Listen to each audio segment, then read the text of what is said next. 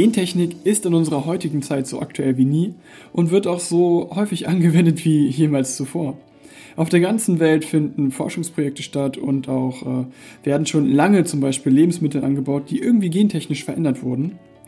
Und darüber hinaus benutzen wir natürlich Gentechnik noch für ganz, ganz viele andere Sachen. Ja, für die Medizin, für die Industrie und wie das alles aussehen kann und was da hinter sich verbirgt, möchte ich euch gerne erzählen. Und ich möchte vor allem mal auf die ganze Methodik dahinter eingehen, denn da gibt es sehr, sehr große Unterschiede. Die unterschiedlichen Methoden haben unterschiedliche Ziele und manche davon sind der Natur näher als manche Züchtungsmethoden, die wir vielleicht heute verwenden, die aber gar nicht äh, unter Gentechnik fallen. Wie das sein kann, möchte ich euch gerne erklären. Doch äh, dafür möchte ich ganz gerne, dass wir alle erstmal so ein kleines Allgemeinwissen haben und alle auf einem Stand sind, was das Thema Genetik angeht. Denn ohne Genetik gibt es natürlich auch keine Gentechnik. Und ähm, ich glaube, da gibt es auch so ein paar Punkte, bei denen ich dem einen oder anderen einfach nochmal abholen muss. Ja, zum Beispiel, wenn es ums Thema Mutation geht, was steckt da überhaupt dahinter? Denn äh, tatsächlich sind die normaler, als wir eigentlich glauben. Und ähm, wir gucken uns auch einfach nochmal an, was die DNA so drauf hat und ob sie wirklich einzig und allein dafür da ist, all unsere Informationen zu kodieren und wiederzugeben. Denn da steckt noch ein bisschen mehr hinter. Und äh, wie sich dann auch, sage ich mal, dieses Wort fremde Gene oder diese beiden Wörter fremde Gene ein bisschen relativieren, möchte ich euch auch gerne an einem sehr prägnanten Beispiel zeigen. Und ob nicht sogar ein Virus der natürliche Gentechniker ist. Damit hallo und herzlich willkommen hier bei Think It Out. Hier ist euer Lukas. Wie ja eben schon erwähnt, gibt es ohne Genetik keine Gentechnik. Und was kann man sich jetzt bitte darunter vorstellen? Naja, Genetik ist ein Teilgebiet der Biologie und beschäftigt sich einfach mit der Vererbungslehre. Also im Großen und Ganzen geht es da einfach um unsere DNA und alles, was damit zu tun hat. Die DNA besteht aus, naja, vier Grundbausteinen, kann man sagen, den sogenannten Basen. Und da passen dann einmal Adenin und Thymin zusammen. Ja, wie so Lego-Steine kann man sich das vorstellen. Und äh, Guanin und Cytosin passen auch zusammen. Ja, aber mischen kann man die nicht. Das sind immer wirklich nur diese beiden Paare, die zusammenpassen. Und außen haben die Basen jeweils so ein Zuckermolekül mit einem Phosphorrest dran. Und das kann sich auch nochmal verbinden. Ja, und wenn man das jetzt alles aneinander hängt und zusammensteckt, kann man sich das so vorstellen, dass dabei eine Leiter rauskommt. Ja, in der Mitte, also diese Stangen in der Mitte zum Drauftreten, ähm, sind die Basen und außen, die, die Stangen außen, das das Ganze zusammenhält und verbindet, sind diese Zuckermoleküle. Und wenn man das jetzt noch in sich dreht, ja, erhält man eine Doppelhelix und das ist auch schon die erste Grundstruktur von unserer Erbinformation. Dieser lange Faden, damit er nicht so äh, ja, wahllos in der Gegend rumschwirrt, wird dann noch aufgewickelt auf ein Protein. Das sind dann sogenannte Chromatin.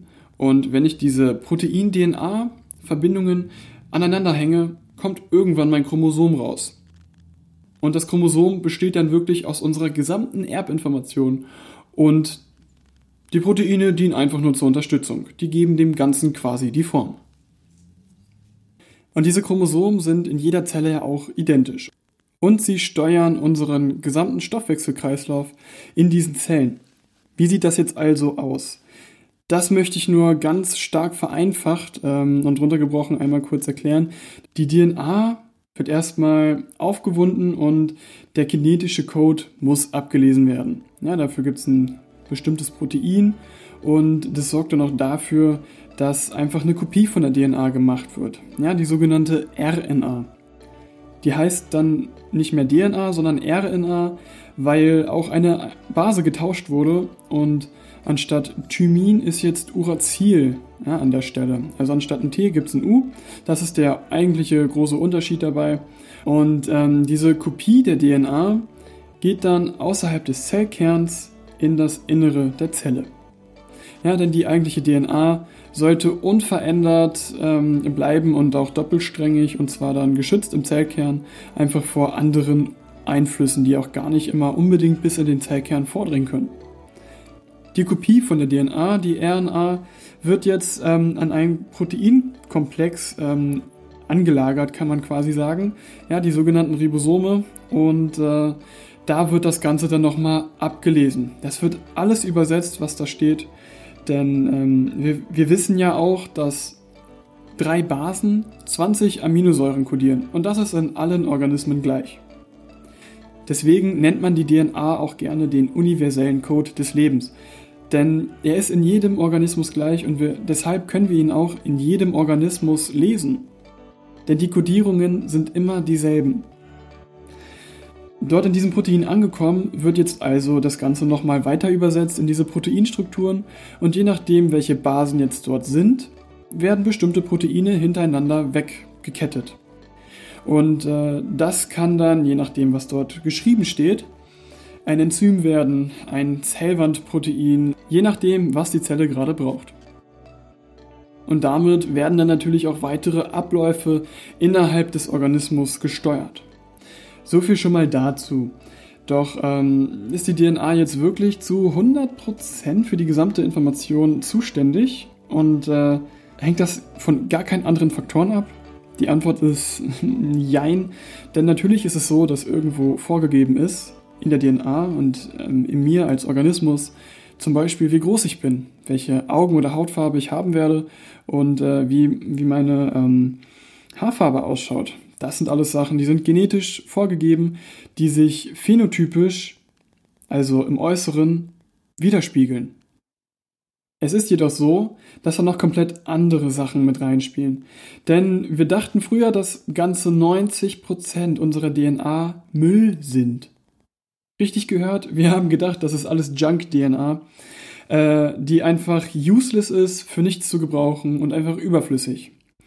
Denn wir haben ja als Menschen schon sehr lange unser gesamtes Genom ähm, dekodiert, also wir können unsere gesamte Erbanlage lesen und ähm, komischerweise finden wir nur 10% in unserem gesamten Genom, die irgendwie sinnvoll sind und irgendwelche Stoffwechselprozesse steuern könnten, indem sie eventuell Enzyme produzieren.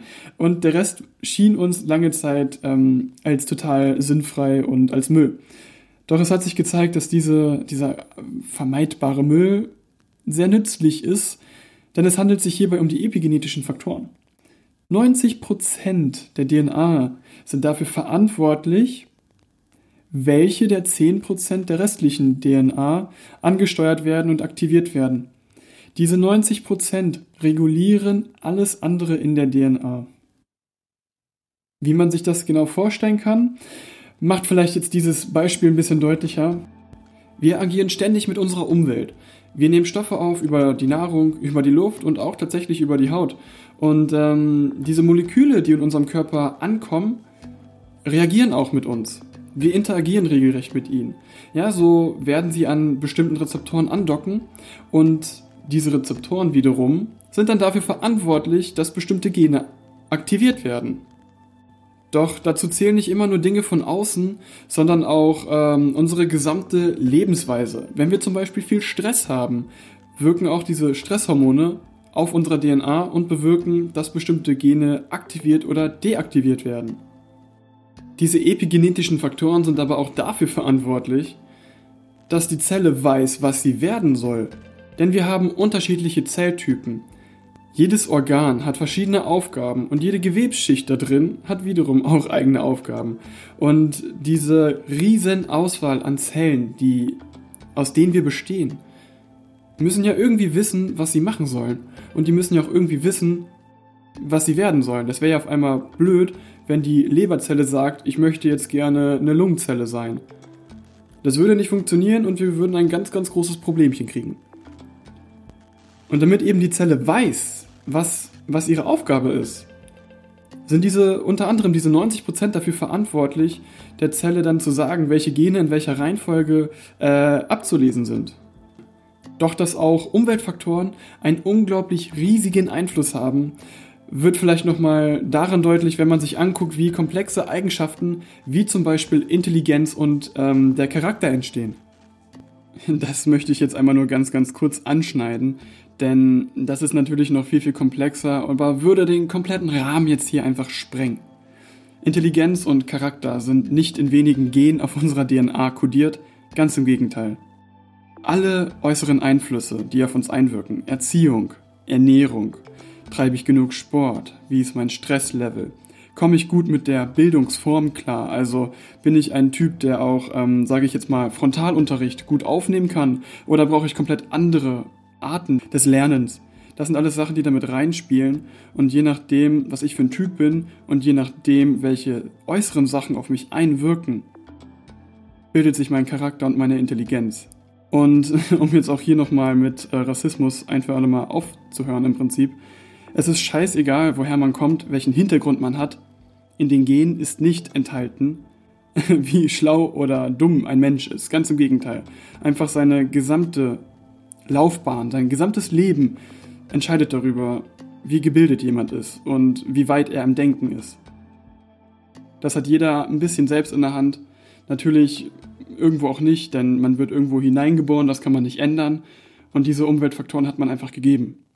Doch Alleine der Fakt, dass wir ein Gehirn haben, das eine Neuroplastizität besitzt, sich also die Nervenzellen immer wieder neu verknüpfen können, ist der Beweis dafür, dass wir ein Leben lang uns verändern, lernen und wachsen werden. Was sich genau dahinter verbirgt, das können wir gerne nochmal in einer komplett anderen Folge klären.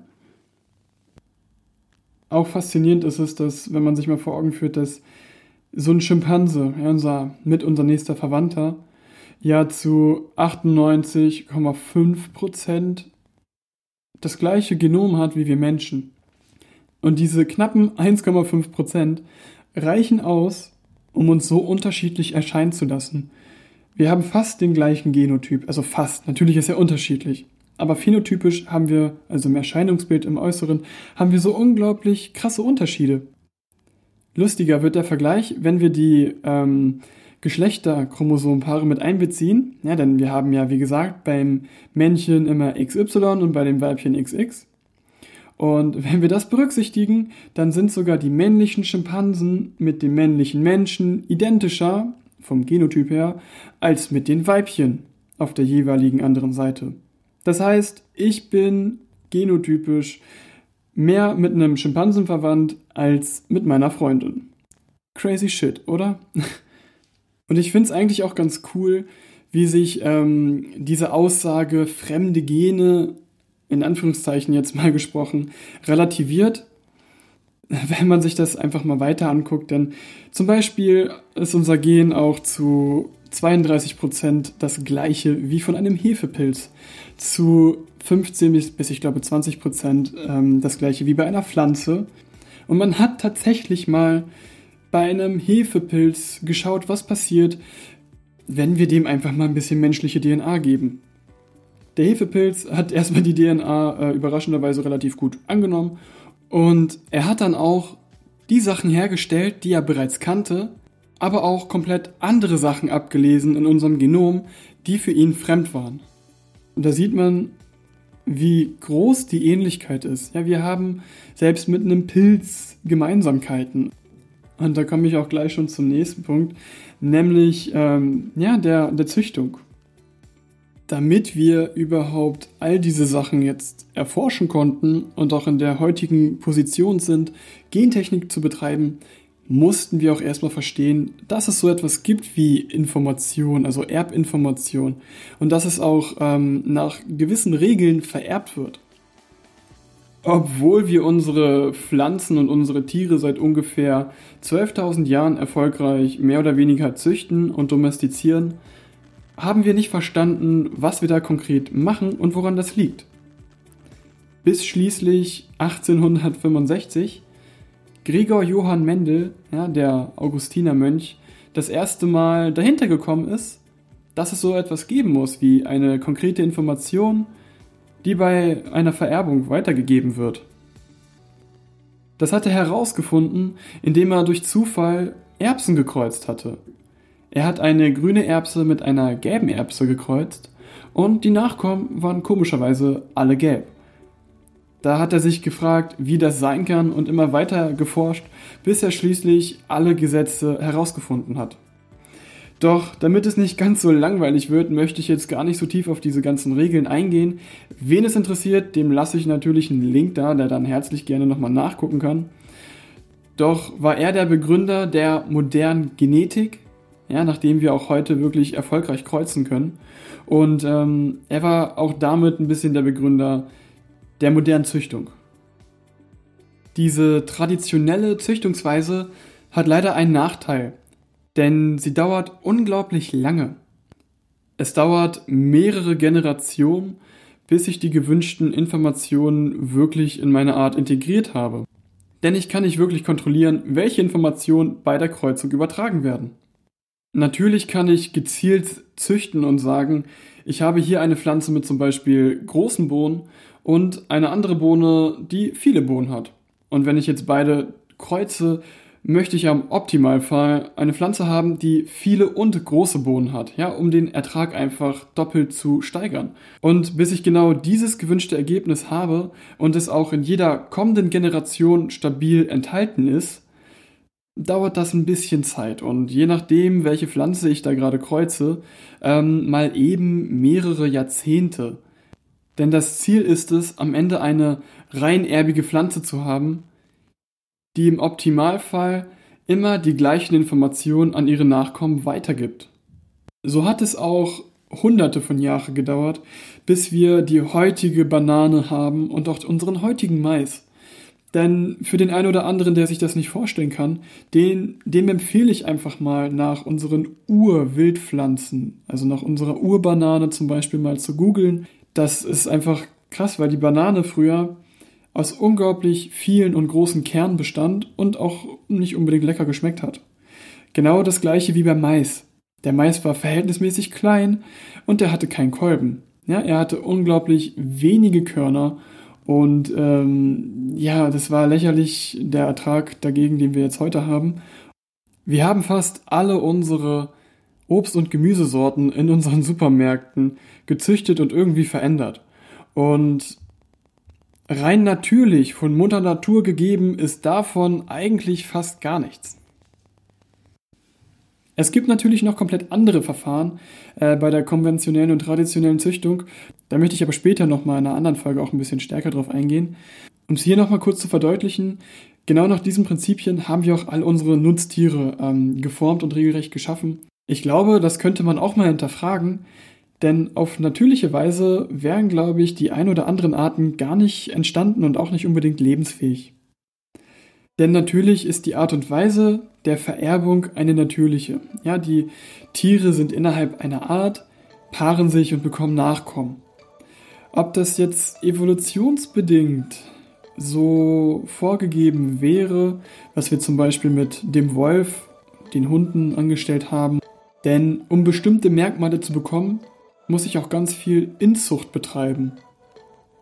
Ja, so muss ich halt immer wieder diese Merkmale miteinander kombinieren von den Nachkommen meiner Eltern. Und ähm, naja, dann kreuze ich teilweise auch die Geschwister. Und dass das natürlich nicht unbedingt positiv ist, ähm, sehen wir eigentlich unglaublich gut auch an unseren Hunden, an dem sogenannten besten Freund des Menschen. Denn unglaublich viele Hunderassen sind genetisch gesehen Fracks. Sie sind kaputt. Das prägnanteste Beispiel ist eine Hunderasse, ich komme nicht mehr auf den Namen, aber vielleicht vom Sehen her ist sie bekannt. Das ist so ein blaugrauer, das ist ein blaugraues Fell und der Hund hat eisblaue Augen. Dieses Tier sieht unglaublich schön aus. Also Aussehen ist echt Bombe. Aber leider ähm, ist dieser Hund geistig behindert. Das ist relativ krass, denn man hat so oft Inzucht in dieser Rasse betrieben und so viele kaputte Gene miteinander kombiniert, dass ein Hund rausgekommen ist, der leider nicht hören kann, weil er das nicht versteht, der unglaublich anfällig ist gegenüber Krankheiten, gegenüber Entzündungen, der ein gestörtes Immunsystem hat. Und ähm, anderes Beispiel wäre hier auch der Mops. Wir haben ihn anatomisch so kaputt gezüchtet, dass dieses Tier nicht atmen kann. Und Evolutionsbedingt würde sich so eine Tierart niemals durchsetzen. Dieses Tier ist nicht fähig, sich Futter zu suchen und somit evolutionsbedingt nicht überlebensfähig. Ich finde, das sind immer so ein paar ganz gute Anschauungsbilder, um sich da mal auch zu fragen, ob denn nicht natürliche Züchtungsmethoden da eigentlich nicht auch so ein krasser Eingriff sind in die Natur, in die Evolution, wie auch ähm, zum Beispiel moderne Gentechnologien. Denn die Krux an der Sache ist, dass sich in der Evolution immer nur Merkmale durchsetzen, die positiv sind. Ja, um, um das nochmal kurz ein bisschen zu veranschaulichen. In der Natur da draußen verändern sich Pflanzen oder Tiere auch nur durch Mutation. Oder eben indem gute verschiedene Genotypen miteinander Nachkommen bekommen. Denn eine gesunde Größe an verschiedenen kleinen Unterschieden innerhalb der DNA gewähren eine große genotypische Vielfalt und damit auch eine, ein gutes Anpassungsvermögen an zum Beispiel äußere Veränderungen, ja, Umweltbedingungen, die sich ändern. Ähm, und hält die DNA auch relativ frisch und stabil. Je größer dieser Pool ist, desto besser ist es einfach für eine Art, ähm, sich auch als Art zu erhalten und anzupassen. Und gerade bei Züchtungen passiert genau das nicht. Denn eben durch diese ganze Inzucht zum Beispiel ähm, werden ja auch Informationen mit weitergegeben, die ja nicht unbedingt förderlich sind. Zum Beispiel DNA-Schäden. Deswegen wurde ja Inzucht auch unter anderem bei uns Menschen verboten. Doch um nochmal kurz auf Mutation zurückzukommen, ähm, das ist eigentlich der natürliche Treiber für äh, Veränderung ja, in, in, der Umwelt und auch an Anpassung. Denn äh, Mutationen entstehen überall und jeden Tag und auch jeden Tag tatsächlich in unserem eigenen Körper. Mutationen entstehen ja auch bekannterweise durch Strahlung, doch nicht nur durch radioaktive Strahlung, sondern auch durch UV-Strahlung.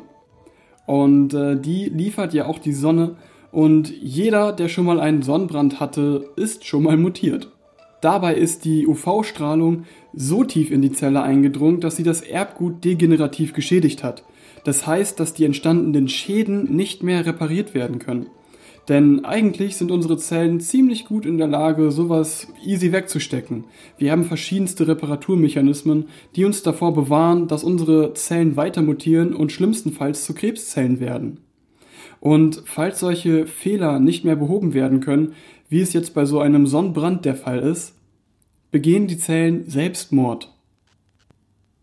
Doch wenn es blöd läuft, kann schon ein einziger Sonnenbrand zu viel sein und die Zelle könnte sich verändern. Melanome sind das beste Beispiel dafür. Und äh, tatsächlich gibt es relativ viele Mutagene in unserer Umwelt, denen wir jeden Tag ausgesetzt sind. Ja, zum Beispiel Gifte, ja auch Zigaretten. Ich glaube, eine Zigarette, also Forscher gehen davon aus, dass eine Zigarette schon mehrere tausend Zellen in unserer Lunge zum Mutieren bringt. Aber auch komplett andere Genussmittel wie Alkohol äh, zählen damit rein und ähm, eigentlich kann man sich gar nicht so wirklich dagegen schützen. Wir müssen aber nicht immer nur durch irgendwelche äußeren Einflüsse mutieren, indem wir jetzt irgendwelche Gifte uns zuführen oder äh, UV-Strahlung ausgesetzt sind. Tatsächlich mutieren wir auch durch ganz natürliche Prozesse, und zwar durch Fehler, die bei einer Zellteilung passieren. Gegen diese Fehler können wir nun wirklich gar nichts machen. Sie sind auch relativ selten und meistens werden sie auch wieder repariert. Doch wenn sie sich einmal eingeschlichen haben, dann sind sie auch da und bleiben auch dort. Bei diesen Replikationsfehlern passieren zum Glück aber immer nur verhältnismäßig kleine. Das heißt, es entstehen oft Punktmutationen, wo dann eine Base wegfällt oder ausgetauscht wird. Und das kann auch ganz oft folgenlos bleiben. Das heißt, dass dann immer noch der Inhalt der gleiche ist von der DNA, die da steht, obwohl sich was getauscht hat.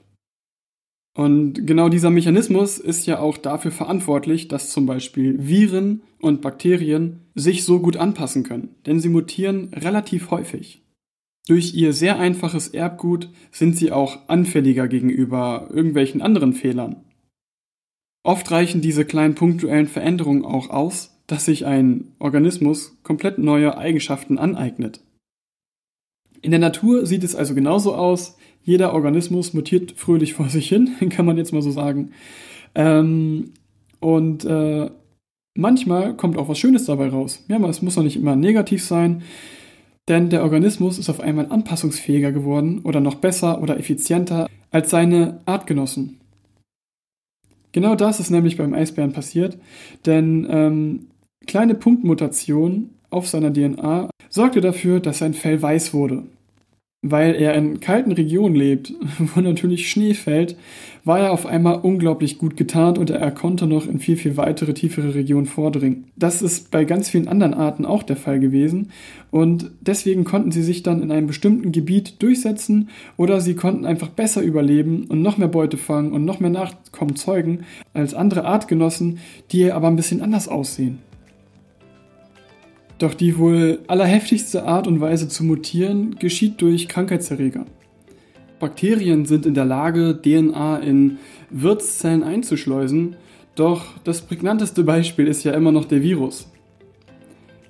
Für so ziemlich jede Zelle gibt es irgendein Virus und das Komische dabei ist ja, dass Viren noch nicht mal wirkliche Lebewesen sind. Das sind ja nur leblose Partikelhüllen, die irgendwie Erbinformationen enthalten und sobald sie in der Zelle angekommen sind, lassen sie sich reproduzieren. Das machen sie, indem sie ihre eigene DNA entweder einfach nur der Zelle zur Verfügung stellen oder aber sich wirklich in unsere DNA hineinschleusen. Das ist unter anderem auch bei Retroviren oder Adenoviren der Fall und darunter zählt zum Beispiel Herpes. Und immer wenn man ihn nicht gebrauchen kann, kommt er zum Vorschein, denn gerade Stress ist auch so ein Trigger, dass dieser Virus wieder ausbrechen kann, ja, und das Ganze wieder zum Vorschein kommt.